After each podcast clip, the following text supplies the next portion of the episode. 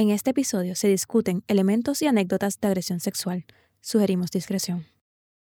Es difícil imaginar un trauma mayor del que produce una agresión sexual, que es un atentado contra la integridad misma del cuerpo de un ser humano. Yo fui agredida sexualmente desde los cuatro años, más o menos cinco años, hasta los trece. Mi agresor fue mi padrastro en aquel momento generalmente se daba en el, durante el tiempo de la noche, pero eran dos minutos, habían dos minutos donde yo estaba sola con él y dos minutos eran suficientes para que hubiese alguna manifestación de agresión, ya sea un toque, ya sea acorralarme, ya sea algún comentario, ya sea un roce, ¿verdad? Las manifestaciones de la agresión se daban de diferentes maneras. Es un crimen que penetra hasta lo más hondo de la psiquis y de la naturaleza de una persona y que, de no ser atendido, sus efectos se manifiestan durante toda la vida. Yo te diría que yo tuve noción eh, como a los 6, 7 años eh, ya de lo que estaba pasando. Eh, no quiero decir por descuido por desconsideración ¿verdad? de mi abuela, pero sí ella nos colocaba en la misma habitación. Pero sí recuerdo en un momento dado donde incluso me cae el, sudor del, del cuerpo de él este, y ya pues sí ahí pues fue algo como más real y algo que sentí mucho, eh, mucho más cerca. La respiración es algo que todavía al sol de hoy yo no puedo olvidar. El olor es algo que al sol de hoy no puedo olvidar. No obstante, no siempre se puede identificar con toda claridad qué es una agresión sexual o qué debe hacer una persona cuando la sufre. A pesar de que es un acto de suma violencia, mucho más común de lo que a menudo imaginamos.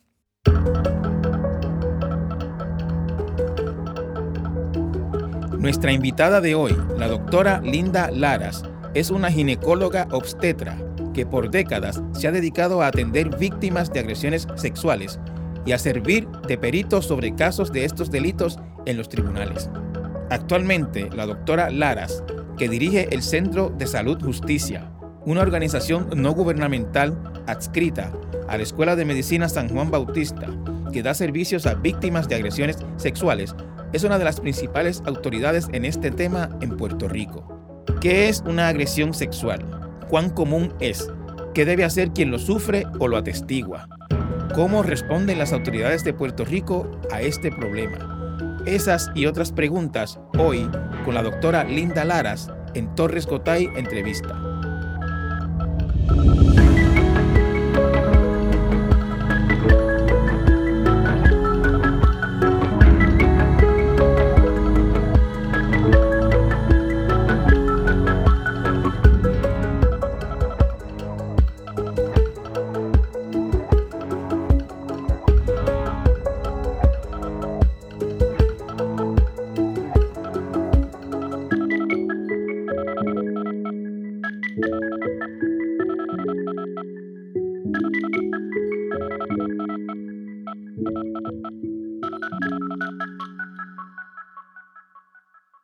Doctora Linda Laras, gracias por, por la, haber aceptado mi invitación. Un, honor y un placer tenerla en mi, en mi podcast.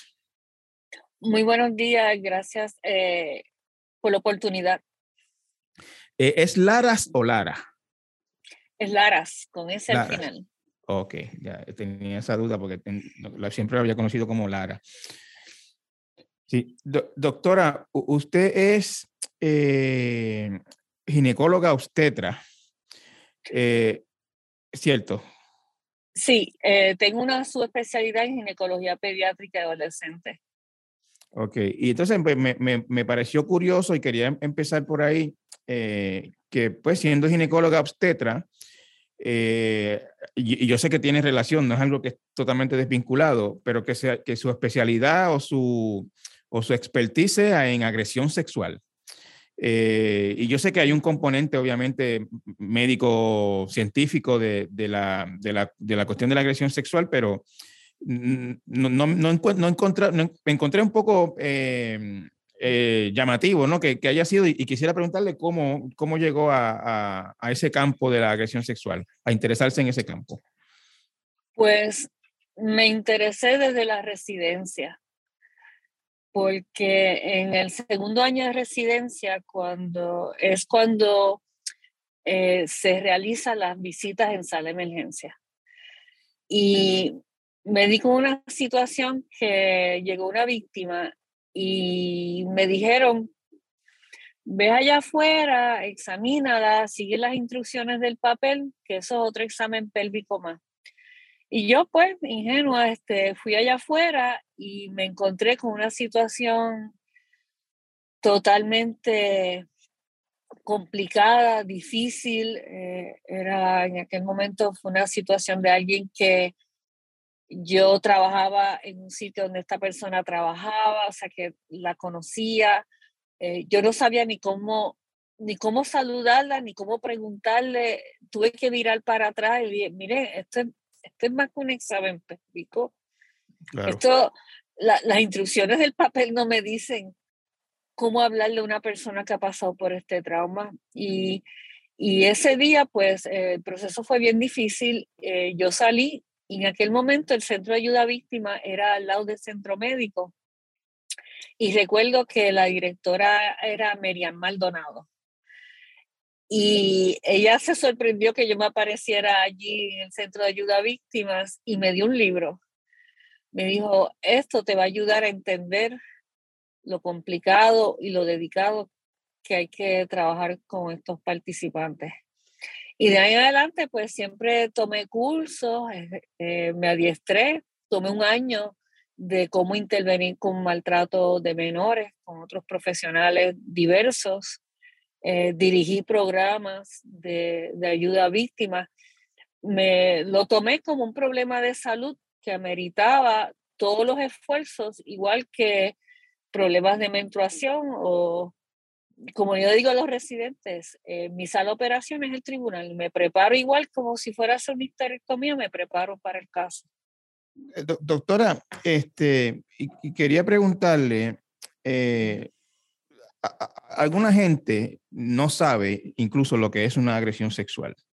se piensa que una agresión sexual es únicamente cuando un hombre eh, penetra eh, a una mujer en contra de su voluntad o la agrede con las manos o, de otras maneras.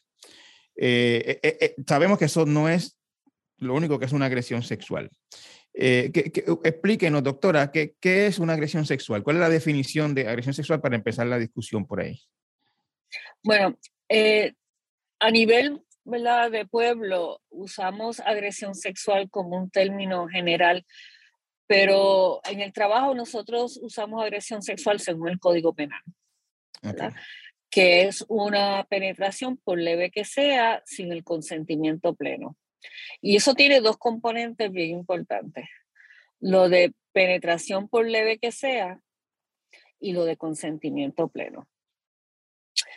Otros términos que se usan, pues violación, que si toque, nosotros tratamos siempre de usar el vocabulario adecuado según el Código Penal para poder ir educando sobre las diversas manifestaciones de violencia sexual.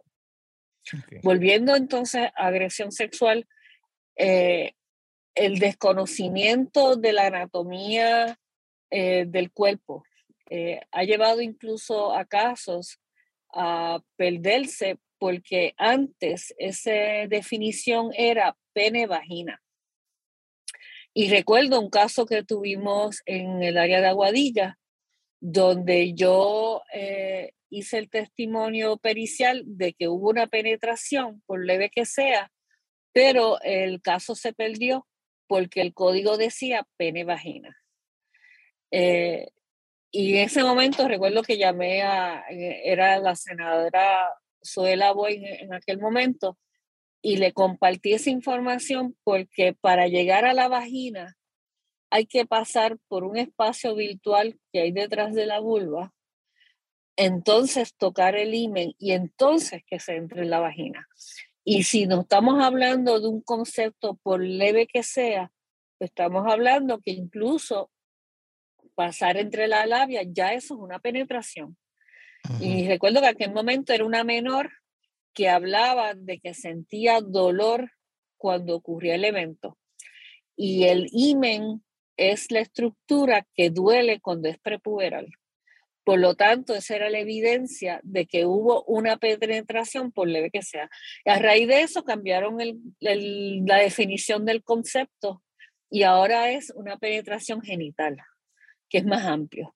Y, y, lo traigo como importante porque a veces los legisladores ¿verdad? hacen leyes con la mejor intención y todo eso, pero si no tienen el conocimiento ¿verdad? del cuerpo, de la anatomía o de la fisiología, pues pueden usar términos que a la misma vez no, nos dificultan llevar los casos. Y, doctora, ¿y en qué categoría cabe o cómo se describen eh, otro tipo de eventos que ocasionalmente son descritos como agresiones sexuales? Como sería, por ejemplo, unas caricias eh, no consentidas, aunque no sean en áreas genitales, este, un beso a la fuerza, eh, etcétera. ¿En qué categoría o cómo se describe eso? Bueno, lo que no conlleva penetración es un acto lascivo. Un acto lascivo. Eh, lo que es una conducta que no, no conlleva quizás un toque entre las personas puede ser hostigamiento. Eh, ¿verdad? Eh, son varios los componentes. Quería retomar otra vez lo del consentimiento pleno, que usted mencionó la fuerza. Y, ¿verdad? A través de las películas, novelas y todo eso, como que se sobreentiende que la única manera en que no hay un consentimiento pleno es porque hay un golpe físico que es visual que se puede identificar. Y eso no es correcto, ¿verdad? Porque, por ejemplo, si usted conoce que esa otra persona eh, utiliza la mirada, ¿verdad? Como puede pasar en los niños, con una mirada ya, esa, ya ese menor tiene miedo es como si usar un arma, un golpe. O sea que el consentimiento pleno tiene que ser un elemento donde la persona libre de toda coerción, libre de toda amenaza, libre incluso de alcohol, está consintiendo o no a la actividad sexual. Eso supongo que habrá eh, complicaciones probándolo, ¿no? Eh, en el caso de menores, pues ya hay otros elementos como es la edad de consentimiento, etcétera, que antes de cierta edad no existe consentimiento. Eh, pero en el caso de adultos, doctora, una mirada, digamos, que, es un consentimiento pleno en el caso de un adulto? Si se puede definir así una, una cosa tan amplia. Bueno, eh, tiene que ver también con la relación entre esa persona ofensora y la persona víctima. ¿verdad? Eh, por ejemplo, en la situación de pareja. La pareja puede saber ya de antemano que ciertas verbalizaciones o conductas que lleva de la persona ofensora pueden terminar en un acto violento. Por lo tanto, trata de evitar antes de que llegue a eso. Y no es que esté consintiendo, es que ya se siente amenazada por lo que puede pasar después.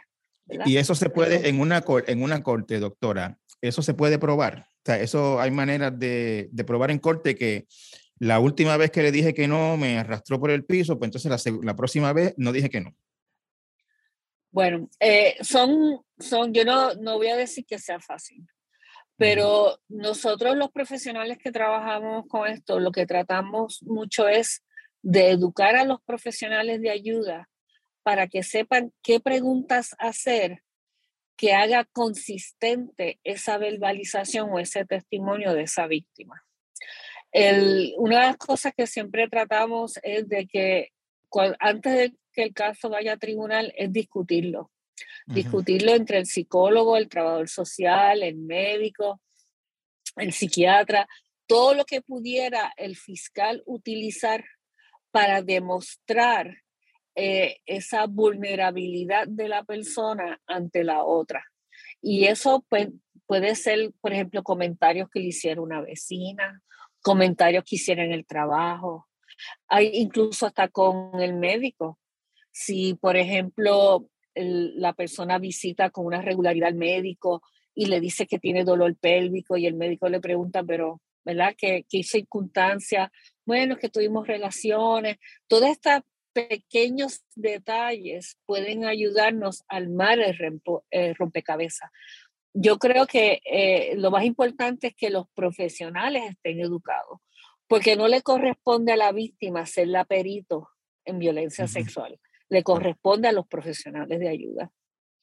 La víctima probablemente no sabe que está siendo objeto de una agresión.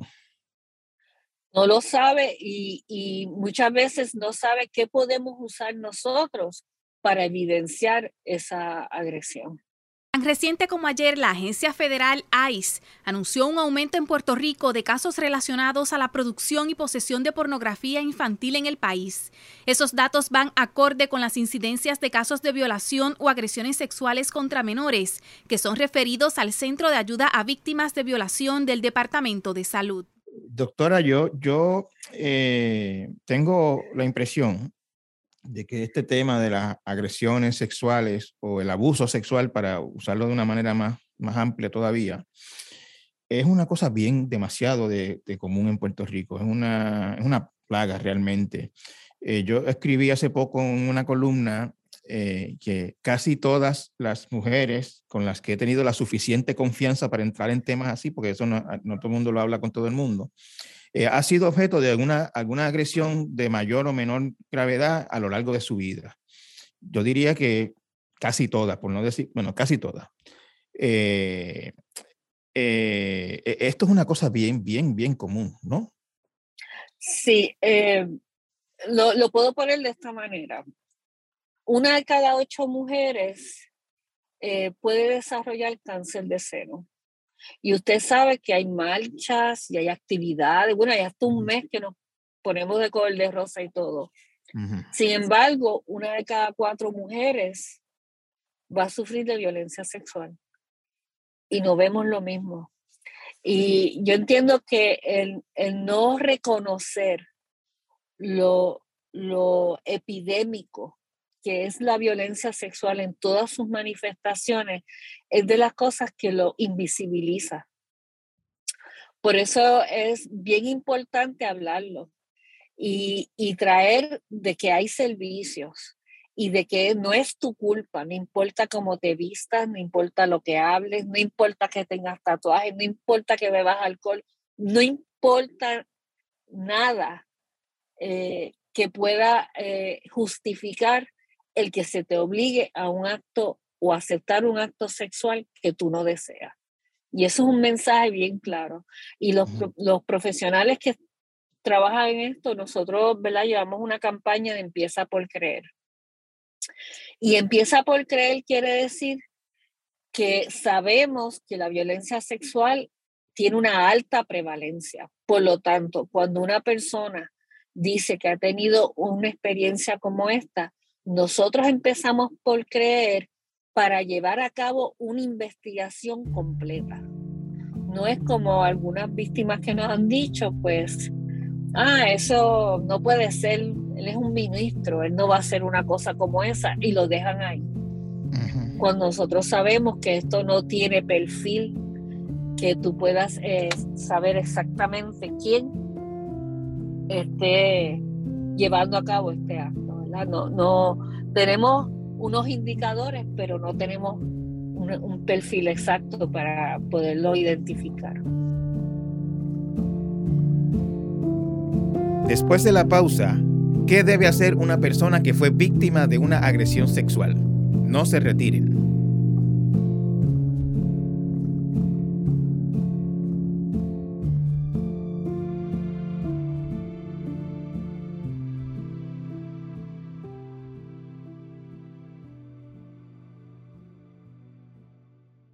Infórmate con hechos y análisis todo el año. Únete a la comunidad de El Nuevo Día. Visita suscripciones.elnuevodía.com.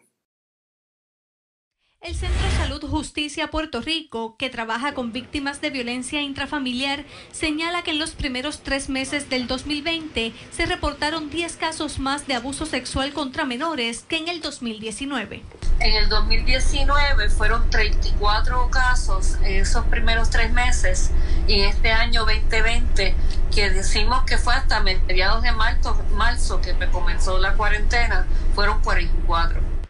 Doctora, y le pregunto, eh, cuando una persona eh, sospecha que fue víctima de una agresión sexual o de un abuso sexual, de un acto no consentido o qué sé yo, ¿qué, debe hacer? ¿Qué, es lo primero que debe hacer? Bueno, en, en esa situación hay dos, dos circunstancias. Uno, que me he dado cuenta que en el pasado lo que me hicieron fue un abuso, una victimización, o que acaba de pasar. en el si le ha pasado en el pasado y está ahora reconociendo una cosa, debe buscar ayuda, porque esto es como los golpes, van a ir cicatrizando en la medida que usted recibe una ayuda y usted aprende, ¿verdad? aunque vea la cicatriz, usted aprende a vivir con ello, pero hay, tiene que buscar unas herramientas con ayudas de profesionales de la salud. Si el evento acaba de ocurrir, en Puerto Rico existen unos protocolos eh, y establece que los primeros siete días de un evento de violencia sexual es una emergencia y la debe atender toda sala de emergencia en Puerto Rico.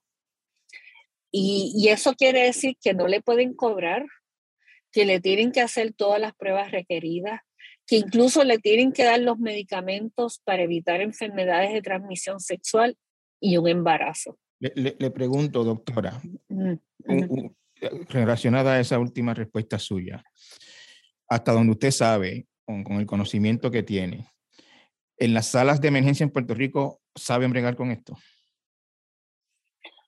Bueno, tengo que admitir que hay salas que necesitan mejorar.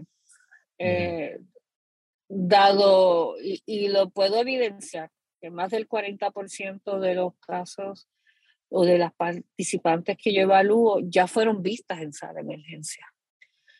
Eh, y por varias razones, ¿verdad? Podemos hablar de eso después, he tenido que volverlas a evaluar. ¿Y cuál, cuál, es, eh, eh, cuál es el error más común? ¿Qué es lo más que, qué, qué es en lo que se falla en una sala de emergencia cuando tienen ante sí una víctima de, de agresión sexual? Bueno, eh, a veces, sobre todo cuando son casos de menores, ni siquiera entrevistan los menores, se dejan llevar por lo que dicen las personas adultas. El examen no lo hacen con las mejores prácticas, que incluye la utilización del colposcopio, con eh, documentar digitalmente lo que están viendo. Eh, no documentan adecuadamente los formularios del protocolo. A veces no toman todos los pasos de evidencia y no explican por qué no lo hacen. Son varias las razones. Doctora, y usted mencionó al principio de la entrevista que la agresión sexual es una penetración, eh, no importa lo leve que sea. Eh, y me pregunto, eh, no supongo que no todas las agresiones sexuales dejan una evidencia física, eh, anatómica, ¿no? O, como, se, como, se, como se le diga. E, eso ocurre, ¿no? No, no, no necesariamente hay una evidencia, una laceración, un sangrado, etcétera, a, consecuencia de una agresión sexual. Sí, e, ese punto que usted trae es sumamente importante y uno de los mitos más grandes, incluso para los profesionales de la salud que atienden casos en sala de emergencia. Y mucho se debe al desconocimiento de los procesos de sanación del tejido del himen o de la vagina. el, el, himen es un tejido que va cambiando según la persona se desarrolla. Doctora, dependiendo, rapidito, usted menciona el himen y hay, yo tengo ese mito desde de, de, niño, de toda la vida, de que el himen desaparece cuando la mujer pierde la, virginidad, entre comillas, o, como se llame.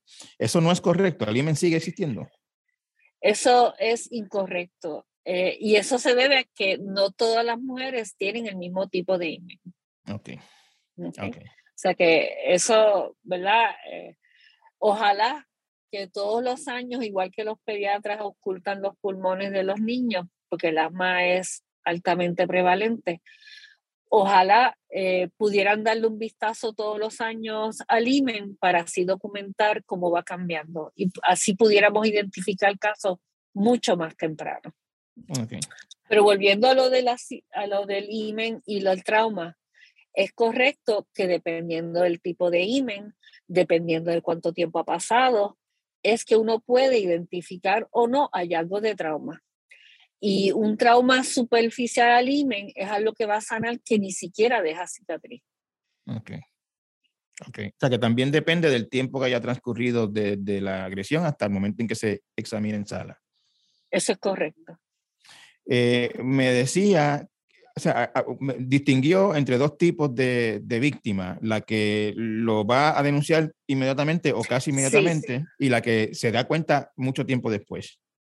Sí, quería traer que la de, dentro del periodo de siete días del evento, las primeras 72 horas se lleva a cabo lo que nosotros llamamos el safe kit, que antes en el pasado le llamábamos rape kit, pero ya no usamos esa palabra porque es muy violento, le llamamos safe kit, que es Sexual Assault Forensic Exam Kit. Y eso es dentro de las primeras 72 horas.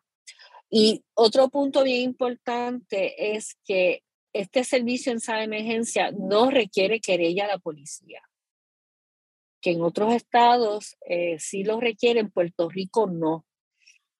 Y por eso nuestro protocolo es de mucha avanzada. O sea, que, que si, la persona va, si la persona va a la sala de emergencia y eh, dice que fue violada, eh, el médico o quien la atienda no tiene que preguntarle si fue a la policía o ni le importa si fue a la policía. Eso es correcto y no se lo puede requerir y le tiene que dar todos los servicios porque la idea es que la refiera a las ayudas para que eventualmente ya pueda poner la querella, pero coger la evidencia tan pronto se pueda. ¿Y en los casos de menores no, ¿verdad? En el caso de no menores, ¿el médico o el personal de sala de emergencia está obligado a radicar querella? No. No. No. Ok. si no es menor, no. Eso es solamente si la víctima lo desea. Claro, hay unas estipulaciones en ley, por ejemplo, si hay una amenaza de alma blanca, una amenaza de, alma de fuego, un intento suicida. Eh, hay, hay unas obligaciones en ley de reportar, pero el ser víctima de una violencia sexual no es obligatorio, ni es más, es una revictimización hacer la querella sin que la víctima esté lista. Okay. Y, entonces, ¿qué hace un profesional de la salud, un médico, enfermera de sala de emergencia, que recibe una paciente que le parece bastante, le parece evidente o, corrobora, no tiene duda de que fue víctima de una agresión sexual y la persona no quiere hacer querella? ¿Qué, qué, qué, qué se supone que haga el, el, profesional en ese caso? Pues debe dentro de lo que ¿verdad? pueda eh, hablar con ella, que le dé la información de lo que es el evento, documentar detalladamente toda información que le traiga, hacerle todos los exámenes, incluso el safe kit, y, y guardar esa evidencia. El safe kit en Puerto Rico, aunque no tenga querella, va al Instituto de Ciencias Forenses, porque ellos los van a analizar y si ven que tienen ya alguien que pueden identificar a través de CODIS entonces vuelven y se le acercan a la víctima por si ella desea hacer esa querella. Porque a veces la víctima, al saber que hay otras personas, se siente más fortalecida de dar ese paso. Nosotros tenemos que hacer todo lo posible por ayudar a la víctima en que ella cuando esté lista pueda tomar la decisión porque víctima que haga querella y que se pueda procesar el caso, podemos identificar un ofensor sexual. El FBI nos dice que para cuando nosotros identificamos un ofensor sexual, ya ha cometido cientos de agresiones. Así que una manera de prevenir la violencia sexual es procesar los casos. Así que nosotros, desde nuestras áreas de trabajo, tenemos que convertirnos en portavoces para que las víctimas conozcan de lo que es el nuevo Centro de Ayuda a Víctimas de Violación. Realmente las víctimas necesitan un lugar donde sientan confianza, sensibilidad, compromiso y confidencialidad. Ok, doctora, la, la, la mujer, yo digo mujer, aunque hay casos de hombres también, de, y sobre todo niños menores. La persona víctima de una agresión sexual, eh, que necesita ayuda, más allá de una querella policíaca. Eh, eh, es, eh, ¿Cuán complicado es acceder a esa ayuda en Puerto Rico? ¿O no es complicado? Bueno, si, si accede a la sala de emergencia, parte del protocolo es referirla a servicios de ayuda. Lo que yo siempre recomiendo a las personas que tengan conocimiento sobre esto es que ayuden a coordinar ese servicio, no solamente la refieran. Nosotros tenemos una línea, ¿verdad? Si me permite decirla, que es 24-7, es el 787-337-3737. Y usted sabe que en Puerto Rico hay muchas líneas de emergencia, pero nosotros queríamos hacer una línea distinta nuestra línea permite texto, permite comunicarse por texto, que usted sabe que muchos jóvenes hoy en día, pues esa es su manera de comunicarse. Además, para una persona que no puede hablar en voz alta, puede escribir lo, eh, lo que necesite. Lo otro que nosotros proveemos es un seguimiento al referido de servicio. Si la víctima nos autoriza, nosotros le damos seguimiento si ya recibió lo que necesitaba, porque muchas veces referimos a servicios y después no sabemos qué pasa. Y si no recibió lo que necesitaba, no vuelve, porque la víctima cuando está apta para recibir la ayuda es cuando ya lo decide, no es cuando nosotros decidamos. Y por eso ese seguimiento es bien importante. Eh, doctora, eh, al principio de la charla distinguió entre dos tipos de víctimas, ¿no? El que se entera en el acto o se da cuenta y va y denuncia o va al hospital, etcétera. Y el que años después o meses después, eh, usted, lo, usted lo dijo de esta manera, se percata o entiende que fue víctima de una agresión sexual. Eh, y yo supongo que también estarán los que le tomará años atreverse a hacer la denuncia también. Eh, en, en ese caso, ¿cuál es, el, cuál es la recomendación? ¿Qué, usted le recomienda a alguien que esté oyendo esta charla y, diga, wow, lo que me hizo mi tío hace 25 años era esto? Eh, ¿qué, qué, qué, podemos hacer? O sea, ¿qué puede hacer eh, sí, mi recomendación es que busque ayuda. Busque ayuda si en ese momento, ah, yo no necesito ayuda, pero de todas maneras que se oriente, porque esa persona que le hizo eso a ella o a él puede estar haciéndoselo a otra persona en este momento. O pueden haber otras personas en el núcleo familiar que nos ha pasado muchas veces que cuando una adulta, como usted dice, se siente ya fortalecida para hablar lo que le ha pasado, le, eh, lo trae y cuando vamos a investigar, hay otros menores en la familia que están siendo abusados. Eh, no debe desistir de que a lo mejor todavía se puede hacer algo, porque la prescripción de delito en los casos de personas adultas es de 20 años. Y 20, años, según recuerdo, si me corrige si me equivoco, 20 años a partir del, del, evento o de la mayoría de edad, porque había como yo De la mayoría de edad. De la mayoría de edad. la mayoría de edad. O sea que si usted fue abusada a los 10 años, los 20 años cumplen desde cumplir 18. No, si usted fue abusada a los 10 años, no prescribe. Okay. Si el evento ocurre cuando usted es menor, no prescribe. Si el evento ocurre cuando usted es adulta, o sea, mayor de 18 años, tiene 20 años de prescripción. Okay. Y, y, lo traigo porque en, en, el momento de investigar es posible que hayan otras cosas que ayuden a procesar el caso. No desista de hacer la querella o no desista de buscar una orientación, por ejemplo, eh, puede ser con el Centro de Ayuda a Víctima, hay muchas organizaciones en la comunidad. nosotros estamos en Cagua, pero si usted está en Mayagüez y usa nuestra línea, nosotros vamos a buscar el servicio más cercano a usted para que le ayude a, a tomar esa decisión de poner una querella o no.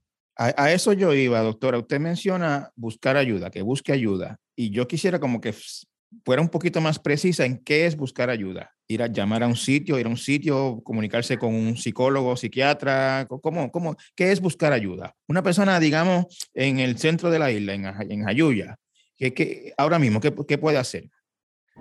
Lo, lo primero es llamar. Y llamar. puede ser nuestra línea, puede ser la del centro de ayuda víctima, es llamar y decir, mire, yo, tengo, yo tuve esta experiencia, yo creo que a mí me pasó algo. Eh, y entonces la van a conectar con alguien con quien pueda hablar para desmenuzar esa experiencia y ver si todavía ella necesita ayuda psicológica, terapéutica, o si necesita eh, alguna ayuda legal para eh, hacer algún proceso civil o criminal. O sea, la, la ayuda lo que quiere decir es que usted no tiene que quedarse en ese espacio de que me di cuenta que fui víctima y ahora tengo que vivir con esto. Usted puede sobrellevar esa circunstancia. Eh, entendemos que la puede sobrellevar mejor con la asistencia profesional. A nuestro regreso de la pausa, la directora del Centro Salud Justicia nos habla de los efectos que sufre una persona víctima de violencia sexual y de la importancia de buscar ayuda.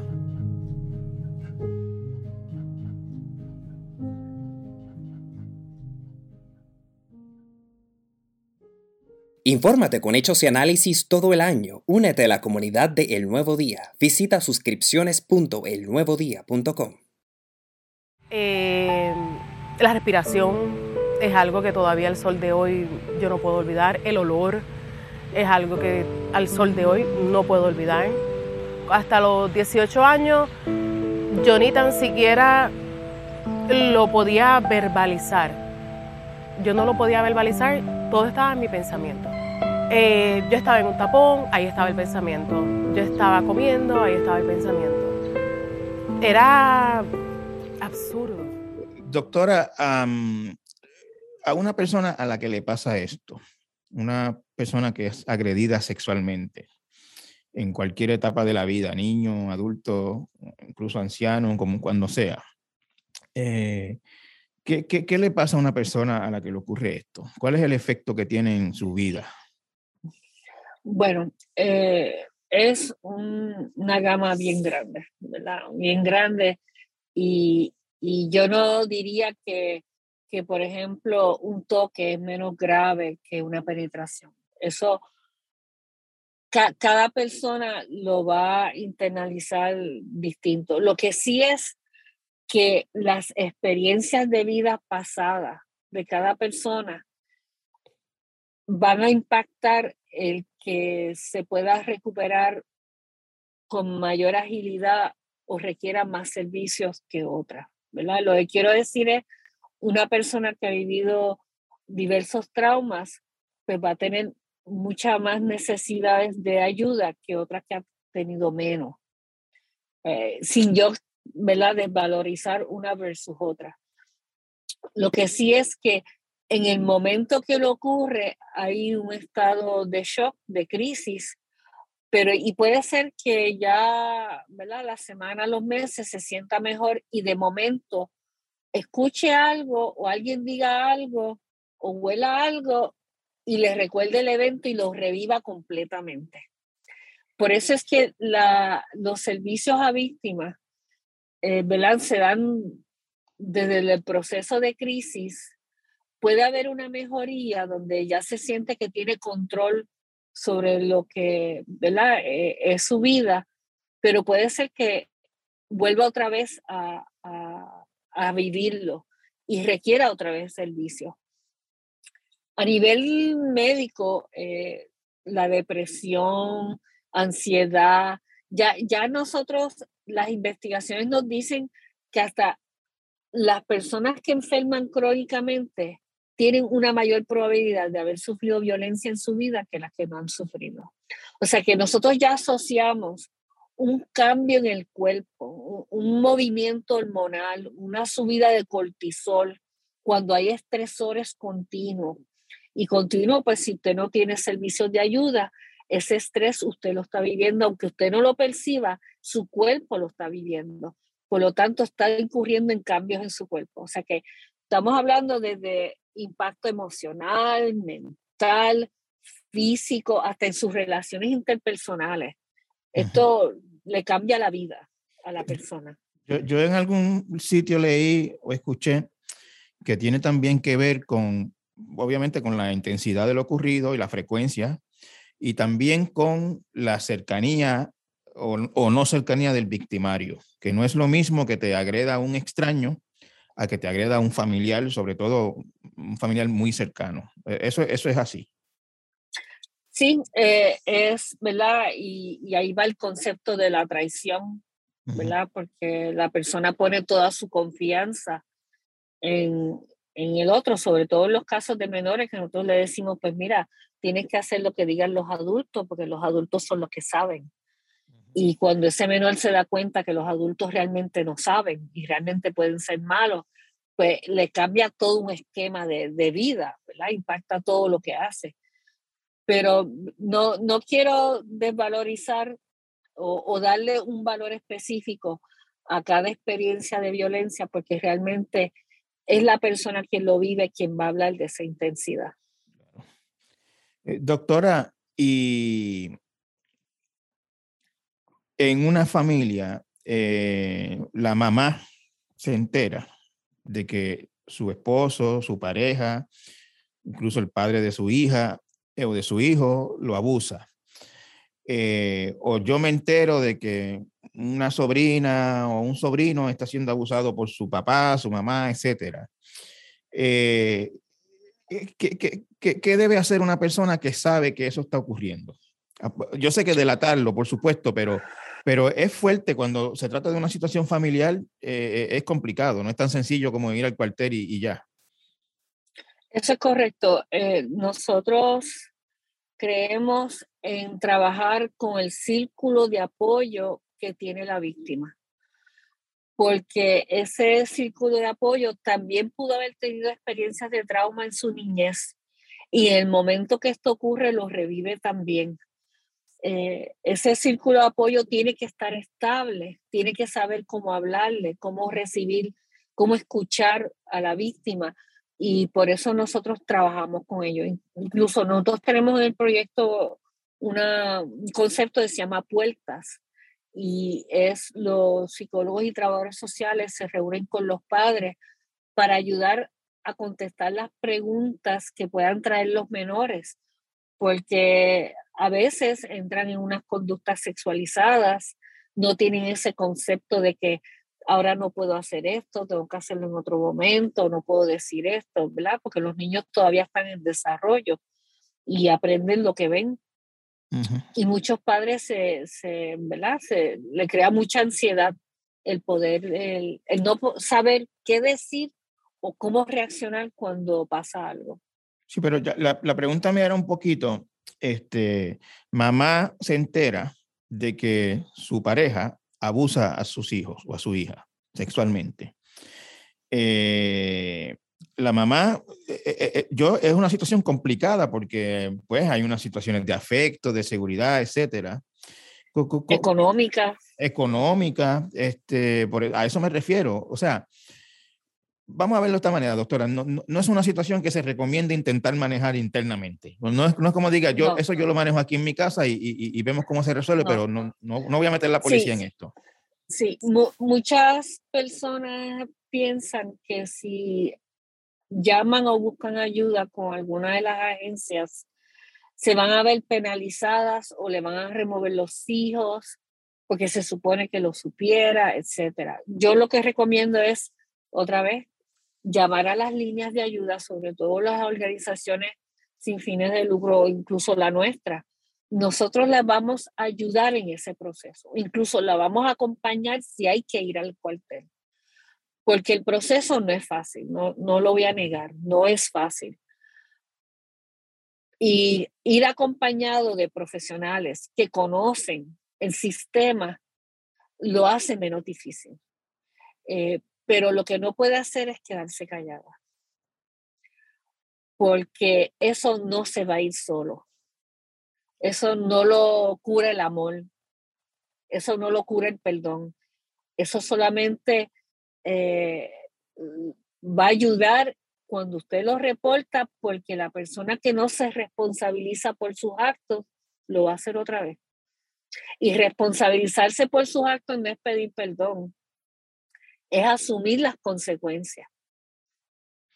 Y por eso no, no es recomendable, incluso si es, digamos así como usted dice, la pareja, el mismo padre biológico, no es recomendable que usted esté tomando las decisiones. Repórtelo. Si no, usted no sabe cómo manejar el departamento de la familia, nos puede llamar a nosotros. Nosotros la vamos a ayudar con el departamento de la familia. porque... No, no, dígame, dígame, sí. Porque es importante que usted esté estable como custodio protector, porque ese menor necesita de usted, ¿verdad? En caso de menor.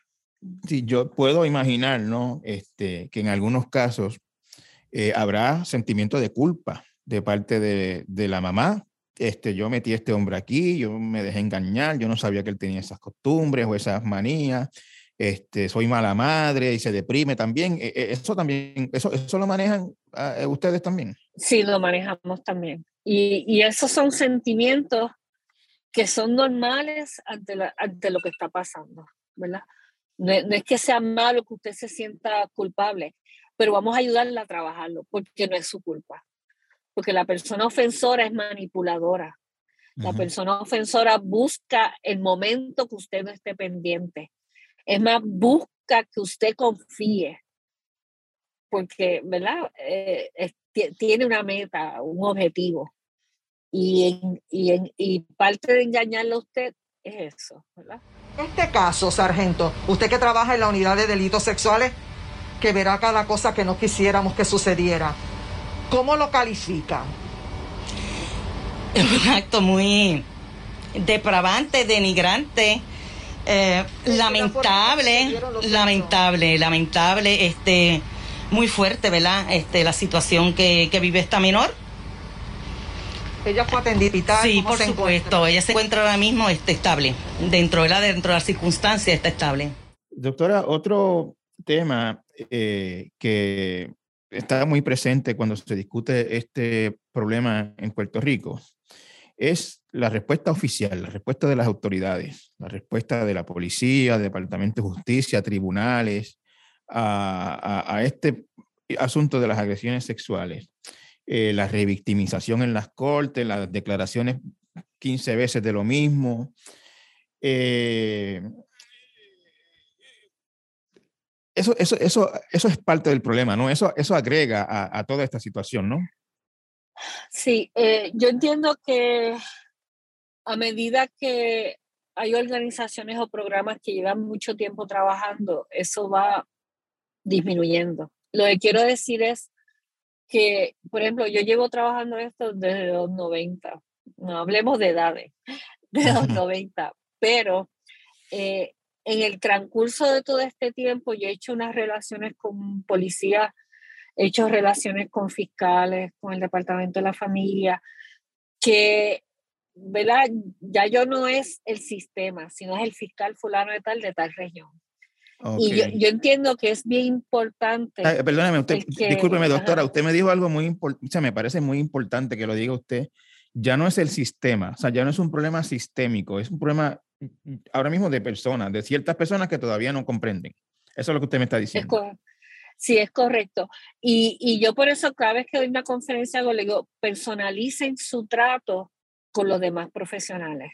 Conózcanlos desde antes de la crisis, desde antes del caso usted es una organización en el pueblo tal, pues miren, vaya a conocer el, el, jefe de delitos sexuales de allí, vaya a conocer el jefe de fiscales, decir, mire, yo doy estos servicios, yo trabajo con esta población, estoy aquí a las órdenes, cualquier cosa que usted necesite, podemos colaborar. Por eso yo creo mucho y lo aprendí de las trabajadoras sociales. La discusión de caso es una herramienta esencial en todo trabajo con victimización. Uno, llevamos un mensaje uniforme. Dos, aprendemos de cada uno. Y tres, realizamos puente entre las agencias. Ya, ya no hay, o hay menos, doctora, el, el tema este de, de, pero ¿por qué tú te fuiste con él a su cuarto? Este, ¿Por qué tomaste con eso él? todavía hay. ¿Por qué fumaste hierba o qué sé yo? Eso, eso todavía ocurre. Eso todavía lo hay pero yo creo que hay más conciencia entre los profesionales de estar alerta de cuando un compañero o una compañera hace un comentario así, rápidamente atajarlo. Ok. okay. Estamos levantando más conciencia porque las agencias tienen una política pública y la política pública es para ayudar, no, no, no es para hacerle daño a alguien. Pero si el profesional no tiene internalizado que su deber es servir y prepararse, porque no es solamente esa carrera profesional, tú tienes que seguir leyendo, tú tienes que seguir estudiando, seguir aprendiendo todas las cosas que van saliendo nuevas sobre victimización para que puedas dar un servicio de excelencia. Por eso nosotros todos los años damos un simposio interdisciplinario. Cogemos un tema y lo desmenuzamos. Por ejemplo, este año lo dimos sobre todas las leyes que tenían que ver, las órdenes de protección, este, habló la presidenta del Tribunal Supremo. Cogemos, el año pasado hicimos todo lo médico forense, pero para policías, fiscales, trabajo social, psicólogos, cada uno tiene que saber el del otro para que sirva de puente y esa víctima no se nos pierde entre una agencia y la otra. Todavía yo escucho, doctora, este, quejas o señalamientos sobre los procesos judiciales, sobre hacer la declaración frente a un policía, frente a un fiscal, en una vista regla 6, en una vista preliminar, en un juicio. Ahí nada más, policía, fiscal, regla 6, preliminar y juicio, hay cinco, cinco instancias. Eh, eh, eso sigue, yo, yo sigo escuchando que eso es un problema. Sí, sigue siendo un problema, pero se están dando unos pasos. Las salas especializadas están trabajando con educar adecuadamente todos los participantes de esa sala. Están empezando a trabajar otra en Humacao y hicieron la dutuado. Y yo entiendo que en la medida que vamos educando a los profesionales, va disminuyendo ese problema. Nosotros en nuestro programa, por ejemplo, eh, podemos hacer la entrevista a la víctima y puede estar el policía y el fiscal, pueden estar en su oficina y pueden participar de la entrevista, porque el COVID nos ha ayudado a trascender el estar presencialmente en los sitios y aún así poder dar los servicios. Así que eh, hemos aprendido desde de, de la pandemia cómo ser más efectivos y eficientes y a la misma vez disminuir la revictimización. O sea que, y, y a nivel de tribunales, tengo, tengo que reconocer que la presidenta del Tribunal Supremo a nosotros, a nuestro programa, le ha abierto las puertas. Nosotros tenemos un proyecto con ellos que se llama Observadores del Tribunal, Court Watch, y eso es un grupo de voluntarios que nosotros adiestramos y van a los procesos criminales de principio a fin y anotan todo lo que ven y todo lo que escuchan para que el sistema de tribunal pueda tener una evaluación desde la comunidad de cómo las cosas pueden funcionar mejor. Y la literatura dice que las sentencias son más de acuerdo al delito y los casos duran menos cuando se usa ese tipo de proyecto. Así que eh, el abrirnos las puertas a nosotros para opinar sobre lo que está pasando en los juicios me parece que es un paso bien de avanzada de los tribunales. Doctora, este, redondeando ya un poquito la, la charla, eh, como discutimos en algún momento, ¿no? Esto es un problema muchísimo más común de lo que uno se puede imaginar. Eh, yo he escuchado en algunos sitios que de cada caso reportado hay tres no reportados. Eh, eh, digamos que esta charla la está escuchando alguien que ha sido una víctima y que nunca lo ha denunciado, se cree que lo puede manejar, vive con eso por dentro. ¿Qué, qué, usted le diría? ¿Qué, ¿Qué, palabras usted le diría a una persona que viene viviendo con esto hace un tiempo y no se atreve a, hacer nada? yo creo que el primer paso es hacer una llamada, aunque sea anónima hacer una llamada eh, y orientarse qué es lo que hay. Eh, orientarse de, pues yo me siento así, a mí me pasó esto, yo hice tal cosa, no lo hice, y que la, la persona que está escuchando la le puede decir, pues mire, estas son opciones que usted puede tener. Eh, usted puede llamar cuando usted quiera, no importa la hora, para eso es todo 24/7, porque la persona que no lo ha hablado en mucho tiempo y de momento reconoce o, se les recrudece, está pasando por un proceso de crisis en ese momento. Y puede ser que al otro día pues ya no se sienta tan afectada. Pero si usted no toma una acción para ayudarse, le va a tomar mucho más tiempo recuperarse. Eh, usted tiene derecho a eso. Lo que le ha pasado no es su culpa. No importa lo que usted haya hecho, dicho, no es su culpa. Usted tiene derecho a sentirse bien. Y usted puede, al sentirse bien, incluso puede ayudar a otros. Del paso, de la llamada. Doctora, eh, yo sé que cada experiencia es única, pero de su experiencia de tantos años manejando este problema,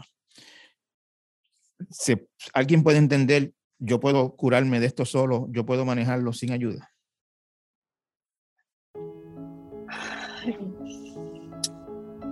Yo, verdad, en la medicina nosotros no, nunca hablamos de 100% totales ni nada de eso, siempre es de probabilidades. Yo entiendo que es posible, no probable, pero es posible. Pero lo que sí es más seguro es que si recibe ayuda, usted va a sentirse mejor antes. Yo, mi recomendación es que la busque. Y que no, la, no tiene que buscarla para comprometerse, puede buscarla solamente para orientarse. Empiece por ahí, por orientarse. Doctora Linda Laras, muchísimas gracias eh, por, su, por su tiempo, por su disposición.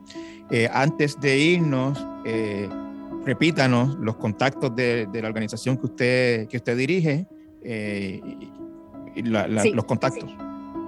La, la, línea 24-7 es el 787-337-3737.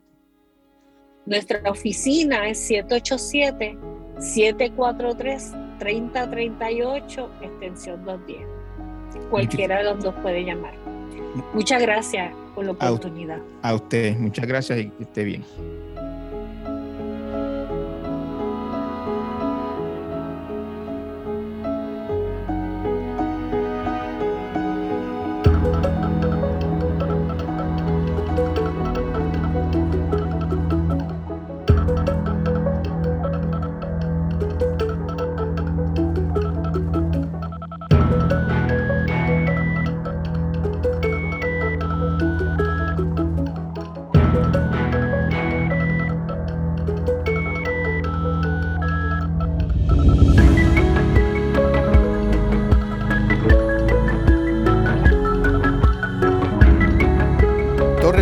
Entrevista es una producción de Jeffar Media. Pueden escucharnos en el elnuevodia.com o en su plataforma favorita de podcast. Si nos dejas un review en Apple Podcast, más gente puede encontrarnos. El diseño de sonido estuvo a cargo de Víctor Emanuel Ramos. Pre y postproducción por María Soledad Dávila. Producción Denis Rivera Pichardo. Producción ejecutiva Celimar Colón. Los esperamos la próxima semana.